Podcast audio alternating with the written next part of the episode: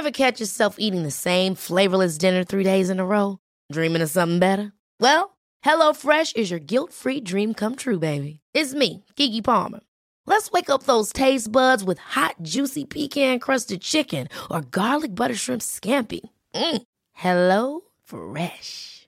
Stop dreaming of all the delicious possibilities and dig in at HelloFresh.com. Let's get this dinner party started.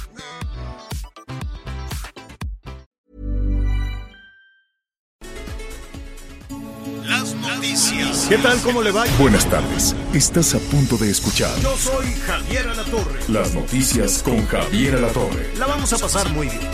Comenzamos.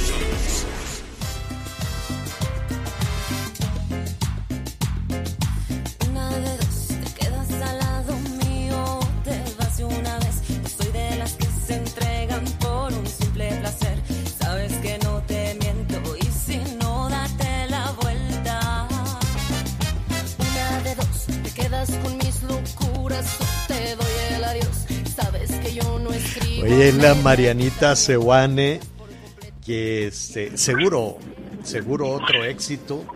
Es la Mariana Sewane, ahorita le digo con quién está cantando. Eh, seguramente está haciendo ahí una producción, una colaboración con la Sonora Dinamita, ya decía yo. Es la mismísima Sonora Dinamita. A ver, ponle un poquito. Saludos a Marianita Sewane. Eh, pues ya con esto, ahora sí que con lo que nos pasó con la pandemia, pues también ha sido un poquito, un poquito complicado verla. Pero está buena, está buena para viernes. Viernes nubladón, frión, eh, con vientos helados acá eh, en el centro del país, en la Ciudad de México. Unos aguaceros en el Pacífico. Pero aguaceros, saludos a todos nuestros amigos que nos están sintonizando esta tarde eh, allá en la, en, ¿cómo se llama? En Nayarit, en Jalisco, en eh, Sinaloa, bueno, en Michoacán también le está lloviendo, Guerrero ni se diga, Oaxaca. Qué barbaridad, pero bueno, bienvenida el agua, nada más hay que cuidarse, cuidarse mucho. Si no, ya ve todo, todo esto, también vamos a estar en Veracruz, qué calamidad, ya van seis, siete días. Estamos entrando ya en el séptimo día de todo esto, vamos a cumplir una semana de que pegó el huracán y en muchos lugares no les ha llegado nada. Está el ejército y la marina abriendo caminos, eso es cierto. Un reconocimiento a los efectivos del ejército que andan con el lodo hasta la cintura tratando de, abrir caminos. Esa es la tarea de ellos, pero las despensas, la ayuda, sigue sin llegar todavía a muchas, muchas comunidades. Anita Lomelí, te extrañamos. ¿Cómo estás? ¿Dónde, en qué parte del mundo estás hoy? Javier, estamos en la capital mexicana. Ya estamos Ah. en Chilangolandia con este cambio de temperatura de 50 grados. a Para que este siga, para, para que me entiendas entonces. Para que ya no, No, te no, no. quejes. Qué calorón a los 28 grados. Así, no, no se puede. Mándenme una paleta. Para que veas. No. ¿eh? Mira, ¿Cómo te trataron la en Sonora? de ver todos, todos los Méxicos, Javier, porque pues la gente tiene que estar en su casa. Es imposible salir. Y Entre la violencia y el calor. para- entre la Pues sí. violencia, que desafortunadamente es triste, pero Sonora no han logrado contener la violencia. Vamos a ver qué, qué, qué sucede, pero Ciudad Obregón está que arde. Caborca, en fin, tantos lugares como estos. Miguel Aquino, ¿cómo estás? Hola Javier, ¿cómo estás? Anita, amigos, me da mucho gusto saludarlos. Muy, muy buenas tardes. Finalmente viernes y además es el último viernes del mes de- del octavo mes, del mes de agosto. En la próxima semana tenemos informe presidencial y también tenemos mucha, mucha información. Ya comentabas tú acerca de estos fenómenos meteorológicos en la zona del Pacífico. El reporte que tengo en la zona del Atlántico, señores, que eh, Ida, que finalmente es la tormenta tropical, bueno, pues va a pasar de largo, va a pasar eh, muy lejos de las costas mexicanas, solamente nos dejará un poco de lluvia y vientos, pero bueno, la verdad es que nada que represente un riesgo. Sí, hacia la zona del Mar Caribe, hacia Cuba, es en donde podría presentarse el riesgo, y a los Estados Unidos se prevé que impacte en Luisiana el próximo, el próximo, entre lunes y el próximo martes entre los Estados Unidos. Bueno, hay información en desarrollo importante, además de las lluvias, además de, de atender toda esta situación de emergencia en Veracruz, en Hidalgo, en este en Puebla también, ¿no? Ahí estamos desde luego y muy pendientes de los efectos que este otro que esta otra tormenta tropical, que ya prácticamente huracán, se va a ir este, costeando, se va bordeando, bordeando, bordeando, pero provocando, este, puede ser, si no, si no ponemos atención, este, provocando pues algunas calamidades. Bienvenida el agua, sobre todo en, temporada de sequía en todos estos estados, pero hay que estar atentos. Información en desarrollo. A ver, Anita, Miguel, ayer estábamos eh, eh, eh, hablando de que Emilio Lozoya, el ex director de Pemex, este se iba a presentar por primera vez. Bueno, no lo hemos visto ni siquiera cuando lo cuando lo trajeron de, de allá de ¿qué era? Palma de Mallorca, ¿no? Estaba por allá prófugo en España en un en una resort ahí muy muy caro y entonces digo, eso no tiene nada de malo, la gente se puede gastar su dinero de la manera que quiera, el problema es que ese dinero, pues se lo dieron unas, eh, para hacer una tranza, ¿no? Y entonces se lo trajeron preso y nadie lo vio. Es más, ¿te acuerdas que piñaron a, la prensa? Le decían, ahí va, ahí va en esa camioneta y lo sacaron en otro auto. Y entonces iba así un, un, un señor agachado como diciendo, y tú haces el papel de Emilio Lozoya para que toda la prensa te siga y lo vamos a sacar por aquí para que la prensa no lo incomode. Y dice, y como está malo de la panza, de la impresión, vamos a llevarlo al hospital.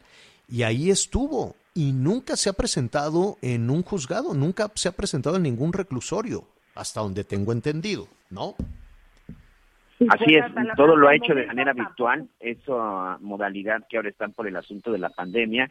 Y además, pues seguimos recordando, Javier, yo sí seguiré insistiendo en todo esto y sobre todo para por la nueva legislatura que entra a partir del próximo 1 de septiembre, pues seguir insistiendo que se habla mucho y se dice mucho de este tema de la corrupción, pero la verdad es que es un tema en donde creo que los legisladores todavía tienen mucho mucho que hacer, porque no es un delito grave. Entonces, personajes como los Oya y personajes como los que hoy se están en esta escena política hablando de que si son corruptos, que se reciben dinero, pues lo hacen de esta manera, desde donde quieren y como quieren, porque no es un delito grave, señor. La corrupción en México no es un delito grave y la corrupción en México no se Entonces, ¿para qué tanta piña? Entonces, ¿para qué tanto tanto jaloneo, tanto relajo de que sí, pero que si lo van a meter a Naya 30 años y que el dinero de acá, el dinero para allá, todos los días estamos con la misma historia? Han citado cuatro veces, se ha tenido que presentar ante los juzgados, a otros si los presentan, a él quién sabe por qué no. Cuatro, en cuatro ocasiones se han este le, dan más plazos y le dan más plazos y le dicen, bueno, te vamos a dar otro plazo, pero embarra a alguien más. Te vamos a dar otro plazo, pero di que, que estira la liga a ver, a ver qué más elementos nos puedes, nos puedes dar, ¿no? Y resulta que el Consejo de la Judicatura eh, Federal dice que la audiencia a la que fue citado esta mañana el exdirector de Pemex, ¿qué creen? Será a distancia otra vez. no tiene que presentarse en el reclusorio, no tiene que molestarse de nada, lo va, va a ser a distancia y que ahí lo que tenga que decir y entonces el juez va a decidir si le dan otra prórroga, le dicen, bueno, tú estate tranquilo ahí en, en tus propiedades, ¿no? Eh, y, le, probablemente le den otra prórroga en lo que busca, pues no ir a la cárcel, ¿no? Dice, está buscando un acuerdo. ¿Cuál es el acuerdo? Eh, señalar señalar a más políticos, ¿no? Señalar a más este, personajes. En fin, esa es la información que está en desarrollo. Ese es el, uh, uno de los eh, temas que, que vamos a, a tratar por usted. Y en desarrollo también está el conteo de votos en Campeche. Saludos a nuestros amigos en Campeche. Eh, Movimiento Ciudadano desde ayer está denunciando una serie de irregularidades enormes. ¿Qué crees, Anita Miguel? Eh, al parecer, en el conteo de votos, en la, ¿cómo se llama? La custodia de las, de las urnas donde estaban los votos, este, abrieron unas de estas urnas, abrieron unas de estas cajas, dice Movimiento Ciudadano que no tiene los sellos que las autoridades electorales les pusieron cuando las almacenaron. Y algunas de las cajas con los votos que abrieron están vacías. Así es. En la caja de, Mm. la caja del distrito 17 del municipio de Calquiní resulta que estaba estaba vacía, señor. Vamos a ver qué dice al ratito Movimiento Ciudadano. Están contando los votos y eso se está poniendo feo, por lo, por, por lo menos feo. Bueno, hoy fue muy accidentada la mañanera. Yo creo que sí, que sí cuenta como mañanera, aunque fue también a distancia. El presidente tuvo que dar su, su mañanera desde, eh, pues desde su camioneta. Desde su camioneta. Una Correcto, camioneta que le rayonearon los de la CENTE. A ver, ¿qué pasó? El presidente se fue a Tuxtla Gutiérrez. Allá iba a hacer una gira y desde ahí iba a, a anunciar una serie de, de- de cuestiones, ¿no? De hecho, continuó con la gira. Entonces, antes de ir a las instalaciones militares, desde, desde donde iba a dar su, su mañanera, no sé por qué desde un cuartel, ¿no? No sé por qué desde ahí o no desde el Palacio de Gobierno en Tuxtla, o, eh, pero en fin, esas son otras, otras decisiones. Entonces, desde muy temprano, desde antes de que llegara el presidente, em, pues llegaron los de la CENTE y llegaron pues varios, varios más a esta, a esta, a- pa- para bloquear el paso Así del es. presidente. Todavía no eran las seis de la mañana cuando estaban los de la CENTE, estaban eh, trabajadores de salud, estaban, eh, yo supongo que también eh, de, de las escuelas normales, pero eh, nuestro compañero París Salazar eh, nos cuenta más de lo que ha sucedido allá en Chiapas esta, esta mañana. ¿Cómo estás, París? Buenas tardes, Javier, Ana María, amigas, amigos del Heraldo de México. Y si es que por primera vez en dos años y medio de gobierno, el presidente Andrés Manuel López Obrador no encabezó la conferencia matutina de prensa ni tampoco el gabinete de seguridad. Y es que minutos antes de las seis de la mañana, como bien referías, unos 200 integrantes de la Coordinadora Nacional de Trabajadores de la Educación, así como normalistas de Matumaxá, bloquearon el paso de la camioneta del presidente López Obrador en demanda de un diálogo para mejorar las condiciones de trabajo. La camioneta del presidente se quedó a 10 metros de la entrada de la séptima región militar de Tuxtla Gutiérrez, Chiapas, donde se realizaría la reunión del Gabinete de Seguridad y esta conferencia de prensa. El presidente escuchó las demandas, sin embargo, dijo que no sería rehén de ningún grupo y de ninguna organización. Vamos a escuchar qué se presentó esta mañana en Tuxtla Gutiérrez. Bueno, se acerca un contingente de la CENTE. Ya, nada más para que aquí me quedo. ¿eh? Por eso, Aquí me presidente. quedo. Por eso, Sí, presidente. Con todo respeto, Si presidente. sí, yo no acepto chantaje. No, no, no, no es chantaje, presidente. Ya le cerró. Ven. Bueno, Dice pues- que no es chantaje, pero ya le cerró el vidrio, no hay discusión al diálogo. ¿A co- qué le llamaríamos a eso? Él sí puede hablar, puede hablar, puede decir lo que él quiera, pero no hay nadie que le pueda decir lo que pretende, lo que se Pasar, me necesita. respetan y luego hablamos. Exige Sí, respeto, señor. pero no deja hablar. Tiene nuestro respeto, señor presidente. No, presidente. No quiere Presidente, escuchar. con todo respeto, eso presidente. No, no se preocupen, yo estoy acostumbrado a esto. Por eso, presidente. Por eso, presidente. Nosotros estamos planteando, estamos planteando una mesa.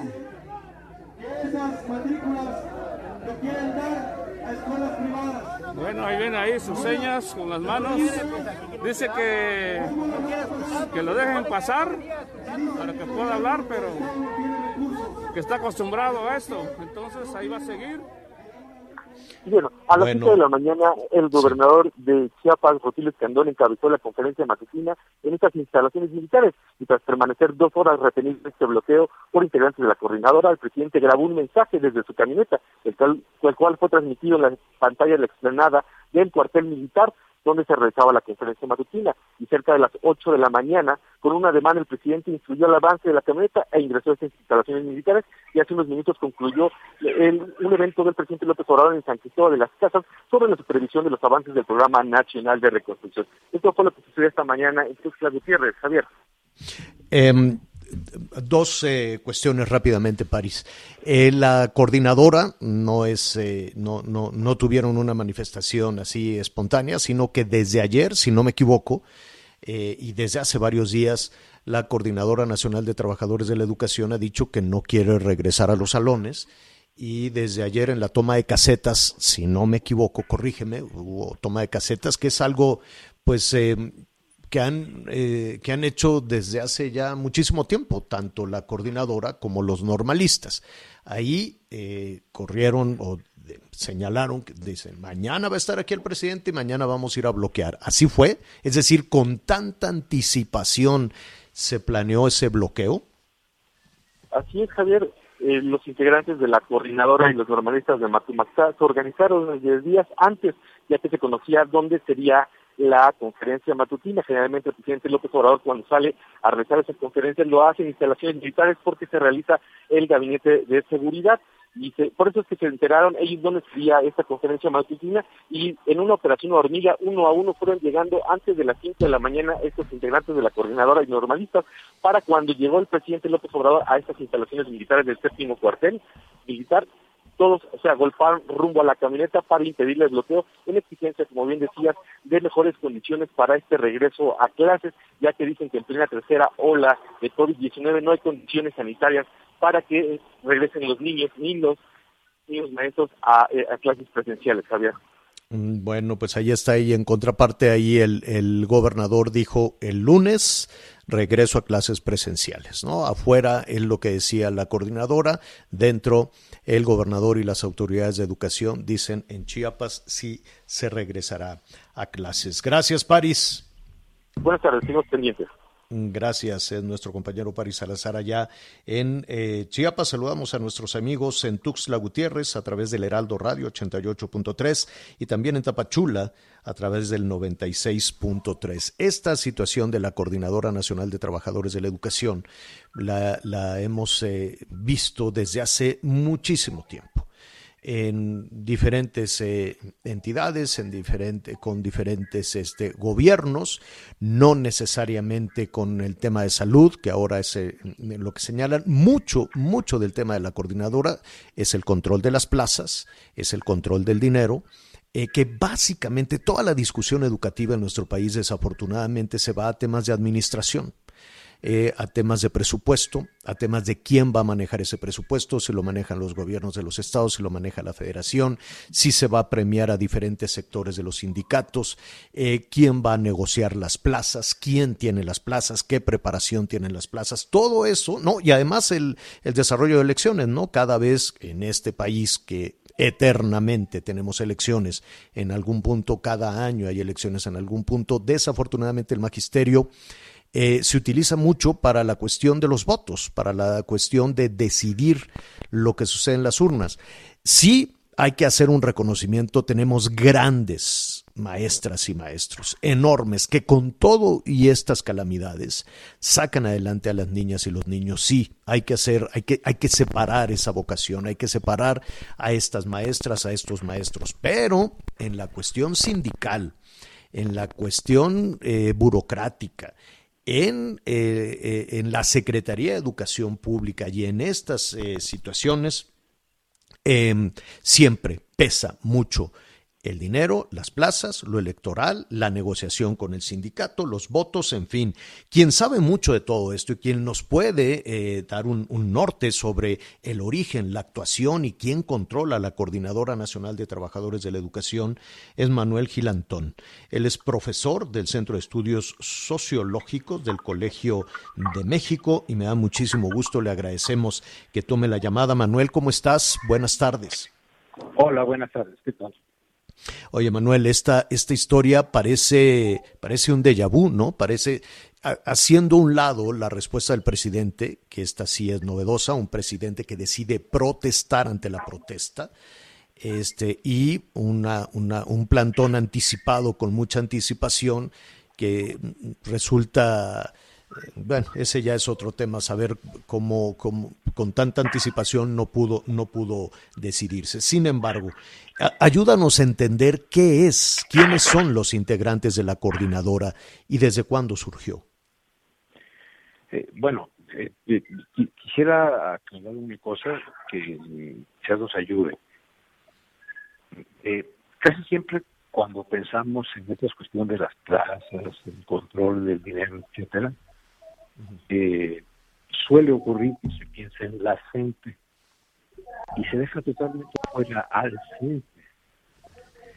Y si de eso se trata, el gran actor a lo largo de la historia, el control de las plazas y todo esto que se dice, es el CENTE. ¿Mm? la gente... El, sindic- el sindicato. Sí, el sindicato, el sindicato nacional. El sindicato que durante tanto tiempo dirigió el Bester Gordillo. Y antes Jungitud Barrios. Y antes Es Jungitud, exacto. Pero además, ojo, es un sindicato que no surge porque se organizan los maestros para defenderse. Es un sindicato que organiza el Estado mexicano en los 40, por ahí, no tengo exactamente la fecha, para hacer una relación corporativa con eh, los líderes del magisterio. Es muy importante la diferencia que tú haces entre los aparatos sindicales y el, y el magisterio. Cuando se confunde eso, nos equivocamos, ¿no? Eh, por otro lado, otra cosa que es importante para cualquiera de estos gremios, bueno, la, eh, digamos, la CENTE es una sección del CENTE, porque el CENTE es el titular del contrato, Condiciones General de Trabajo. Se nos olvida que no es posible, por ejemplo, una venta de plaza o una concesión de una plaza sin que esté justificada, sin que esté de acuerdo el gobierno. Es decir, no es cierto que el CENTE sea un aparato que parecería como el lobo que ataca a a- en el bosque a la, a la, a la línea inocente que es la SED, sino que es un pacto corporativo de control. Hasta la fecha, hasta, hasta la fecha, Manuel, hasta la fe- me, me- me- me queda claro que así tuvo que ser, ¿no? En ese, en esa complicidad, por decirlo de alguna manera, este, y, y esa complicidad puede rendir frutos eh, de otro tipo, desde cuestiones de dinero hasta cuestiones electorales, me queda claro, ¿no? Pero esa, esa complicidad se mantiene hasta la fecha. Claro. Sí, eh, es muy sencillo. Vean ustedes cómo en la reforma del sexenio pasado, la que el presidente Peña, que encabezaron el FED y luego el maestro Nuño, Juan de Dios, Juan de Dios Díaz, o Juan, Juan Díaz de la Torre, perdón, que era el dirigente central, pues fue un gran promotor de la reforma de Peña y de Nuño. Y luego llega Cepeda ahora, y es también el que dice que el sindicato es un soldado de la 4T. Eh, Ese, ese, CNT, ese, ese, ese aparato burocrático brutal, que tiene una cantidad de recursos enorme, nunca es materia de crítica, pero sí nos vamos sobre un análisis que también es muy importante sobre la gente. Yo quisiera aclarar eso. El, el, los mecanismos de presión que tiene el CENTE son distintos. El aparato es el del CENTE y el de la CENTE es más público, notorio, más, eh, digamos, noticioso. Pero cuando un sindicato puede ser eh, el, el gran promotor de la reforma de Peña y, y pasado un día puede ser el pueden promo- proponer que ese magisterio sin consultar en absoluto son soldados de la 4T te indica que ese sindicato el CENTE está al servicio del mejor postor. El ¿Quién sería, ¿Quién sería en este caso el mejor postor de la actual coordinadora, del actual CENTE y de el CENTE? Porque eh, habría, habría que retomar, eh, para, para darle una, una dimensión, si, si nos permites, Manuel, lo que dijo el presidente. Se- tuvo dos, dos frases eh, importantes esta mañana. Una es, no me voy a dejar chantajear, y la otra fue, me quedo aquí aunque puedo pasar sobre ustedes, porque son muy poquitos, me quedo aquí a manera de protesta. Eh, ¿qué, qué, qué opinión te merecen esas esos dos frases del presidente esta mañana? A mí me parece que lo que sucedió es muy significativo, por todos lados, o sea, es, es, es un signo para mí. A- Trato de tratar de explicarles pues, con, con la información que uno alcanza a tener por una noticia tan reciente, ¿no? Mm, Sí, así es. En primer lugar, escucho una voz que dice, eh, señor presidente, usted siempre habla, pero no escucha. Bolas. ¿no? O sea, Exacto. el- el- el- la, la crítica de uno de los movimientos que podríamos considerar más cercanos a la, a la, a la administración, lo que le dice es, el presidente, eh, tenemos cosas que decirle. Por otro lado, el presidente lo que dice es, a ver, no me chantajeen. O sea, yo me quedo aquí hasta que ustedes, eh, y tengo experiencia en eso, dice, ¿no? Y vaya que tiene. Entonces, yo creo que lo que nos presenta es, hay una negociación, yo creo, bastante constante con la dirigencia de la Coordinación Nacional de Trabajadores de la Educación a nivel nacional. Creo que se han reunido alguna frecuencia en Palacio Nacional para, mm, digamos, tener un diálogo. Pero en una de esas ahora estamos ante un sector más de base del magisterio que eh, lo que dicen es, señor presidente, tenemos, eh, digamos, eh, co- a- como una serie una serie de demandas que usted se comprometió a hacer y no se han cumplido. Sí. Sí, que nueva. eso sería, que eso sería eh, relativamente normal en cualquier país, en cualquier administración, frente a la autoridad. Un grupo de personas que dice, oiga, no me han pagado o no tenemos esto, ¿no? Eh, pero en este, en, en este caso, con ese contexto que tú dices, primero a- apoyaban una, una reforma educativa y después son soldados de la 4T y ahora bloquean al, al, al, al presidente de la República. Em, dime, ¿hay, hay, ¿hay alguien, consideras, yo sé que esto es muy pronto y que merece más, más, más discusión, em, Manuel, pero ¿hay quien esté moviendo los hilos? La gente, quiero suponer que no se manda sola. Eh, y no se manda sola, pero tampoco todo responde a una teoría de la conspiración.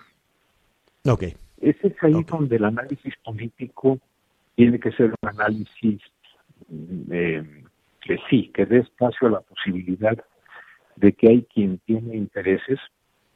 A ver, eh, la gente ha tenido siempre acuerdos con los gobernadores de Oaxaca.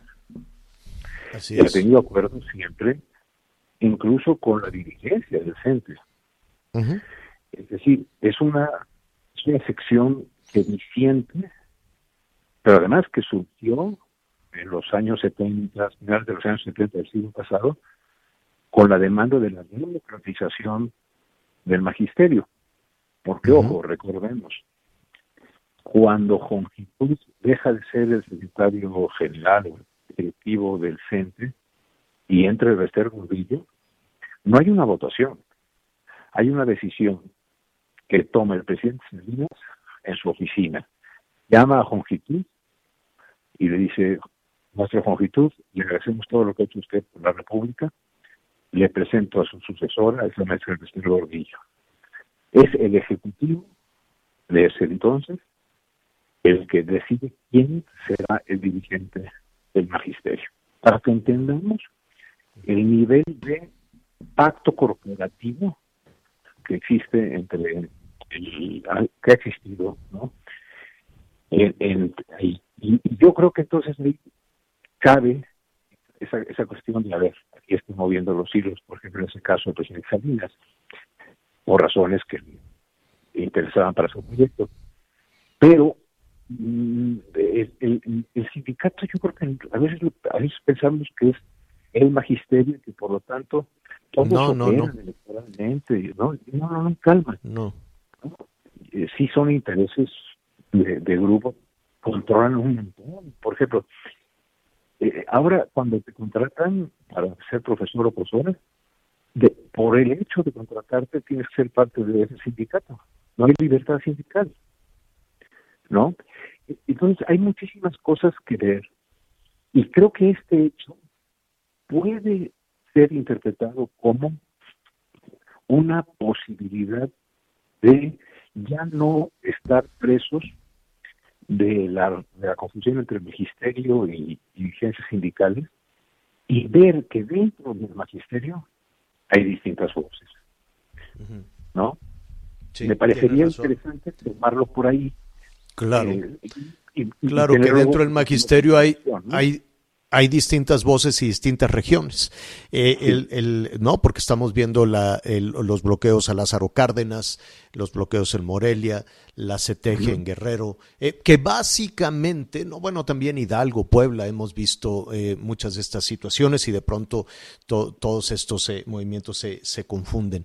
Creo, eh, eh, eh, a, a- a reserva de, desde luego, de conocer, como siempre, tu, tu mejor opinión, que eh, se estaría planteando ya, a partir de lo que hemos visto hoy, que es muy temprano para el análisis, me queda muy claro, necesitamos un poquito más de tiempo y ver quién es quién, este, pero sí ya una, probablemente una relación distinta y que algo de lo que sucedió hoy en Chiapas pueda, podría tener efecto incluso en Michoacán o, en Guerrero mismo, ¿no? A propósito de, de lo que sucede el, el próximo lunes, que es el regreso a clases. Claro, a ver, por ejemplo, a, veces tenemos más información, obviamente, periodísticamente es más interesante lo que sucedió hoy en la mañana. Hoy, ¿verdad? En la mañana. Sí, sí, hoy, hoy, hoy. Eh, pero lo que, por ejemplo, te, te puedo decir que en Coahuila o en Chihuahua hay sectores del magisterio que se identifican con la coordinadora y que están peleando porque les han quitado los servicios de medicina pública a los jubilados. Y no nos damos cuenta de eso. No, no, Pero hay, hay causas, hay causas justísimas en medio de todo esto. El asunto es que todo va en la misma bolsa. Y, y, y lo, y lo que se requiere es tener un momento de serenidad y poner sobre la mesa cada una de las situaciones que hay en esa bolsa, creo. Sí. ¿No? Te quiero decir una cosa. Yo, yo, yo, yo pienso, he estado pensando mucho, que he hablado con colegas de la coordinadora y les he dicho, muchas veces sus causas son muy correctas, pero sus métodos no, porque afectan a terceros, etcétera. Y una vez uno de ellos, un viejo profesor muy valioso y además con una posición política muy contestataria, dijo, pero maestro Manuel, si no hacemos eso, ¿nos escucharían? Es decir, ¿en qué medida esas acciones de bloqueos, etcétera, son directamente proporcionales a la obturación de los mecanismos de negociación por la vía institucional? Así es, así es. Si Entonces, no, no son, si no, no son escuchados. Tienes toda la razón. Claro. No, o sea, hay, hay maestras y maestros que les Claro. deben tres, cuatro quincenas y dicen, si no me planto aquí, ¿quién me va a pagar? ¿No? O bien, eh, lo que ellos me decían también, acuérdense que hace unos años un grupo de empresarios decidió, eh, creo que era con el periodo, el periodo- el periodo del presidente Peña, eh, pues decir que había pensaban distinto de algunas cosas. Y lo que hicieron fue que se pusieron en el ángel de la independencia, eran como 30, y los recibieron en cinco minutos. Es más, a la iglesia y los empresarios tienen derecho de picaporte en, el- en los gobiernos anteriores. Actualmente hay otros. Exacto. Entonces, hay, hay, hay- hay algo que revisar de nuestro sistema. Si quieres te doy un ejemplo rapidísimo. Iba a clases a la UAM Plata y de repente unas señoras y señores con un mecatito como para, mm, digamos, para colgar ropa, cerraron el eje en el que yo iba y me tocó estar de los más adelante. Entonces me bajé y les dije, pues ¿por qué no los dejan pasar? Y entonces dijeron, ¿sabe qué? Llevamos seis meses pidiendo agua. Hemos hecho todas las cartas y tenían un folder repleto de, cartas, solicitando con sellos, etcétera. Y dijo, si usted me permite, porque soy profesor aquí de la UAM, en ese entonces estaba ahí, me dijo, este es mi teléfono, llámame mañana. Al día siguiente tenían agua. Porque habían hecho un bloqueo después de llevar más de ocho meses de trámite solicitando agua por la vía, digamos, Así es. institucional. Algo estamos haciendo entonces muy mal. Que, que- que- que lo normal es que un ciudadano reciba lo que le ofrecen a tiempo, ¿no? Lo, an- lo anormal es lo que hemos estado viviendo, que se ponga el mecatito, que bloqueen al presidente con un anuncio que, que, se había hecho de, de, desde ayer, profesor. Desde ayer se dijo, oigan, va a venir el presidente, lo vamos a bloquear. Y que, que, también ese es otro tema. Desde luego habrá que ver cómo con tanto tiempo de anticipación no podías prever una situación de esta naturaleza. En fin, eh, el tema es muy, muy amplio. Te agradecemos esta primera aproximación a saber quién es la coordinadora y, uh -huh. y creo que la, la discusión este, da para más. Te agradeceríamos eh, poder mantenernos en contacto contigo ahí en el Colegio de México. Sí, cuando ustedes quieran y sobre todo para pensar, porque es muy fácil sacar conclusiones maniqueas y apresuradas. Tenemos Exacto. un problema de, de relación institucional entre, la, entre el sector político, el sector representante de los gremios y las personas de carne y hueso que cuando no reciben una quincena sí. y claro la quincena o el agua o la medicina o mira Ver Veracruz Puebla e Hidalgo no tardan en tener problemas porque vamos a entrar al día 7 después del huracán y Así todavía no se sabe bien a bien qué, qué pasó. Y todavía en y muchas tenemos, regiones no hay luz y todavía claro, no hay agua y, tenemos, y todavía no hay comida. Claro y tenemos escuelas que desde 2017 se dañaron con el temblor que no se han arreglado y que el lunes entran a clase. Por Dios, Exacto. necesitamos un país decente y para un país decente lo que necesitamos es que se abran conductos que no tengan... Para escucharnos, para, para escucharnos y resolver, no nada más escuchar. Así es, escucharnos y resolver. Profesor Manuel Gil Antón, eh, muchísimas gracias y ojalá nos permita seguir en contacto. Cuando ustedes quieren, y un abrazo, mucha salud para todos. Gracias, otro para ti. Una pausa, volvemos. Sigue con nosotros. Volvemos con más noticias. Antes que los demás. Todavía hay más información. Continuamos. Bueno, el lunes eh, regresan eh, las niñas, los niños a los salones de clase. En algunos lugares va a ser, ahora le dicen híbrido, ¿no? Unos días en el salón, otros días a distancia.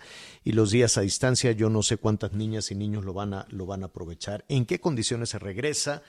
Eh, la verdad es que las profesoras, los profesores, cuando inició todo este tema, eh, no tenían las habilidades, no quiero decir que todos, pero en términos generales, no, no tenían ni la habilidad, el conocimiento, las herramientas para poder dar clases a distancia. Por eso se perdió tanto de, de este ciclo escolar. Fíjese que el Instituto Mexicano para la Competitividad está haciendo un seguimiento, un análisis de cómo vamos a regresar a las clases presenciales y me da este, muchísimo gusto saludar a Fátima Macé, ella es la directora de la de Sociedad Incluyente del Instituto Mexicano para la Competitividad. Fátima, ¿cómo estás? Qué gusto saludarte. Hola, igualmente Javier, un saludo y un gusto estar con ustedes esta mañana. Oye, ¿qué han encontrado en el seguimiento que han, que han hecho del próximo regreso a clases? Pues mira, nos preocupa mucho que, que hay incertidumbre y falta de planeación en torno a cómo vamos a aprovechar el, el regreso de los niños a las aulas. ¿no? Y, y el, el, objetivo de balancear estos riesgos y de mandar a los niños jóvenes a las a las escuelas, pues es para que aprendan. Y esto pues realmente parte de un diagnóstico preciso de qué tanto aprendizaje perdieron durante las clases a distancia.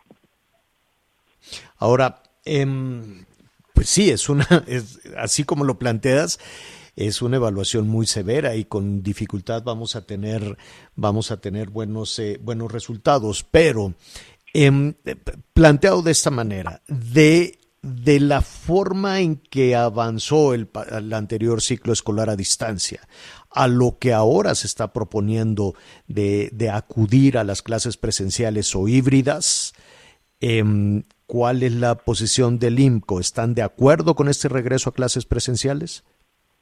Mira, el regreso a clases presenciales, pues en realidad debe responder al, al contexto del municipio, de las escuelas y, y digamos todos los protocolos que, que eso implica. Ahora, más allá de la parte sanitaria, que es importantísima, está este tema de cómo evaluamos qué tanto saben y qué tanto pueden hacer los alumnos cuando regresen. Y hoy lo que nos preocupa es que la SEP da esta responsabilidad a los maestros acompañados de sus escuelas para determinar eh, cómo, cómo regresan los alumnos. Y ellos pueden elegir, pues, si usan la evidencia del tiempo a distancia o si usan ejercicios hechos por ellos mismos. Pero qué, Y, pero qué pues, van a evaluar, Fátima. Me, me quedo pensando en, en Ah. el tema de evaluación. ¿Qué Sí, se evaluaría? Eh. La, la, la SEP lo que dice es, hay tres áreas eh, que son que son fundamentales ¿no? y prioritarias, que tienen que ver con el desarrollo socioemocional y con los avances en lectura y matemáticas, y bueno, y hay una parte que tiene que ver con hábitos saludables.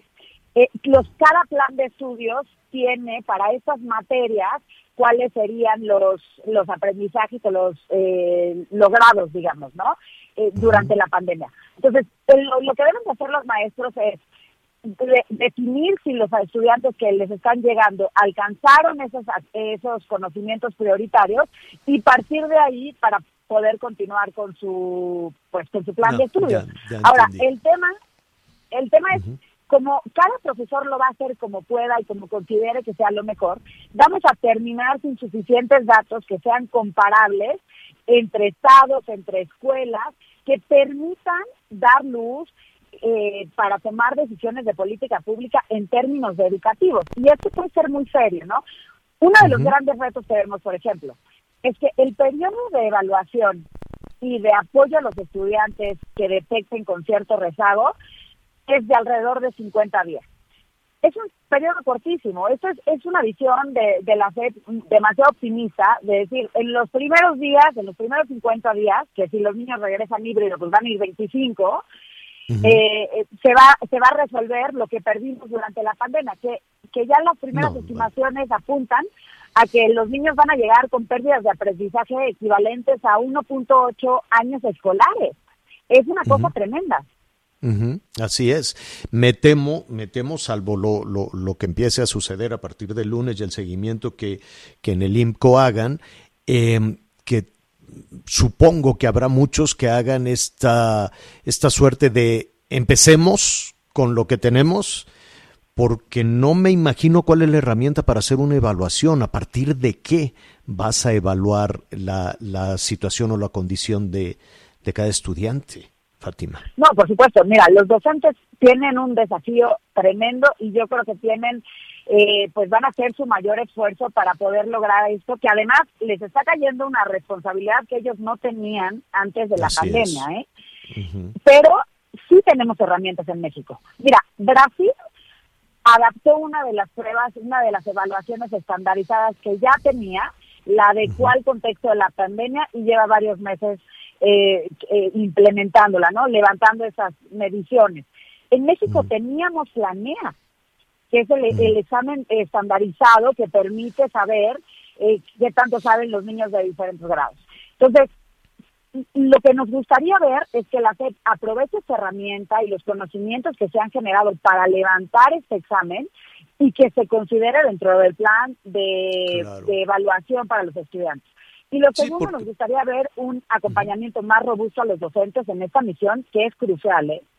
Sí, de- tiene- tienes toda la razón, porque te quedas reflexionando que- en que podemos hacernos tontos todos, ¿no? Padres de familia, maestros, escuelas y autoridades estatales o federales de educación, y, y suponer que no pasó nada y que, por ejemplo, un- un- una niña, un niño de, de- primer ingreso a la escuela primaria, este, suponer que nada sucedió y, y continuar con el, eh, con el eh, segundo año de primaria y tienes unos, semien- unos cimientos, este, más bien no habría cimientos para continuar con esa, con esa educación. O sea, sí o sí se tiene que hacer esa evaluación porque es saber en dónde estamos, ¿no? Es como, como 100%. negar la situación de salud, ¿no?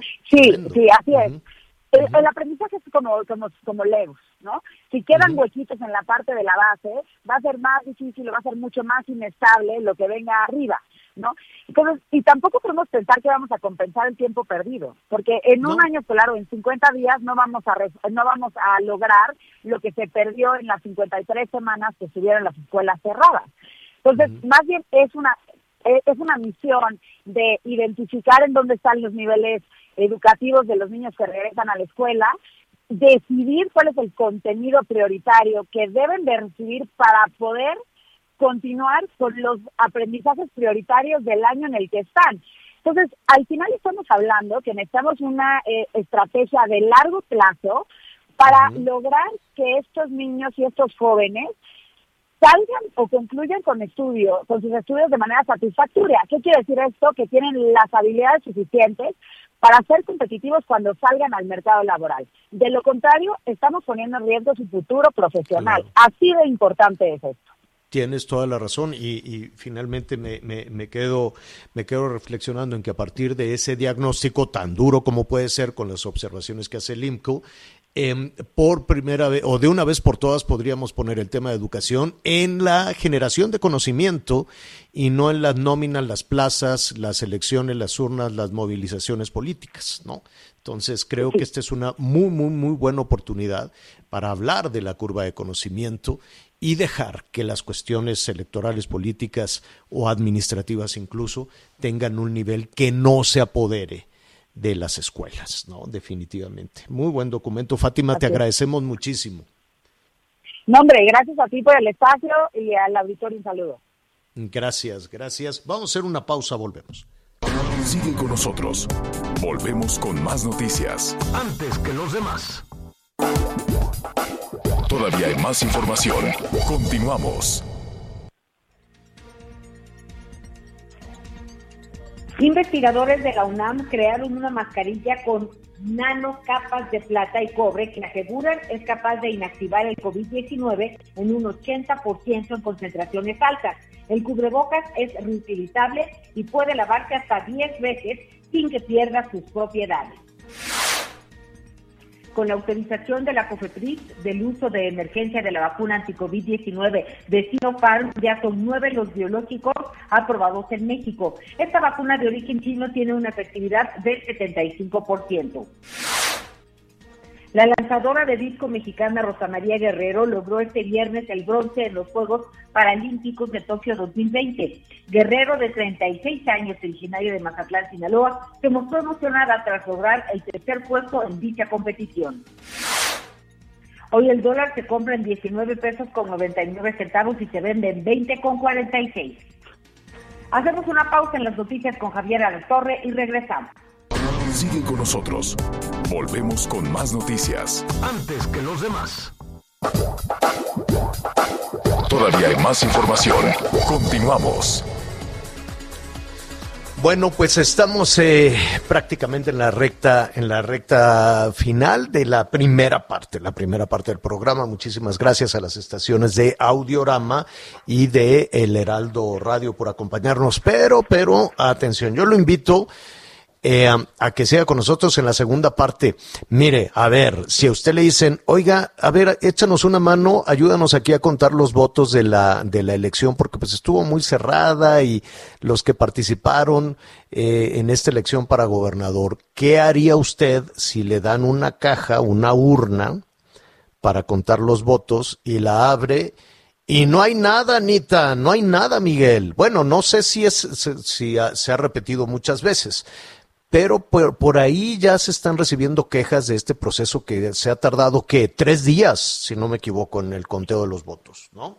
Sí, empezaron el 25, señor, hoy este, en efecto sería el tercer día, que ayer dijeron que ya había concluido, ¿eh? El día de ayer ya durante la noche se dijo que ya había concluido el conteo y que se esperaba que en las próximas horas se dieran a conocer los resultados. Por ahí ya este, la señora Laira Sansores dice que se confirma su triunfo, pero también pues hay quien dice que se deconfuraron y que se encontraron muchas anomalías. La verdad es que va a seguir calientito el tema, pero ahorita bueno de eso estaremos platicando también en la próxima hora, Javier. Sí, dime. Laira Sansores dice que ella ha tenido que ganar Campeche cuatro ocasiones porque han sido muchos conteos, pero bueno, ya platicaremos. Sí, todo esto lo vamos a retomar en un momentito. en un momentito más. Eh, abrazamos a nuestros amigos allá en Veracruz, en Puebla, en Hidalgo. También vamos a hablar de todo esto y de los aguaceros en la costa Pacífico. Así es que tenemos mucho, muchísima información en desarrollo. ¿Usted qué cree? ¿Le van a congelar las cuentas a Ricardo Anaya? ¿Sí o no? ¿Le van a dejar ahí sin dinero, sin tarjeta para pagar abogados? ¿Usted qué opina de todo eso?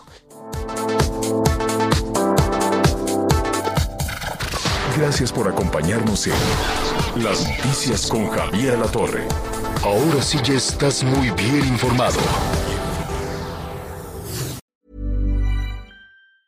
Ever catch yourself eating the same flavorless dinner three days in a row? Dreaming of something better? Well, HelloFresh is your guilt-free dream come true, baby. It's me, Kiki Palmer. Let's wake up those taste buds with hot, juicy pecan-crusted chicken or garlic butter shrimp scampi. Mm. Hello Fresh. Stop dreaming of all the delicious possibilities and dig in at HelloFresh.com. Let's get this dinner party started.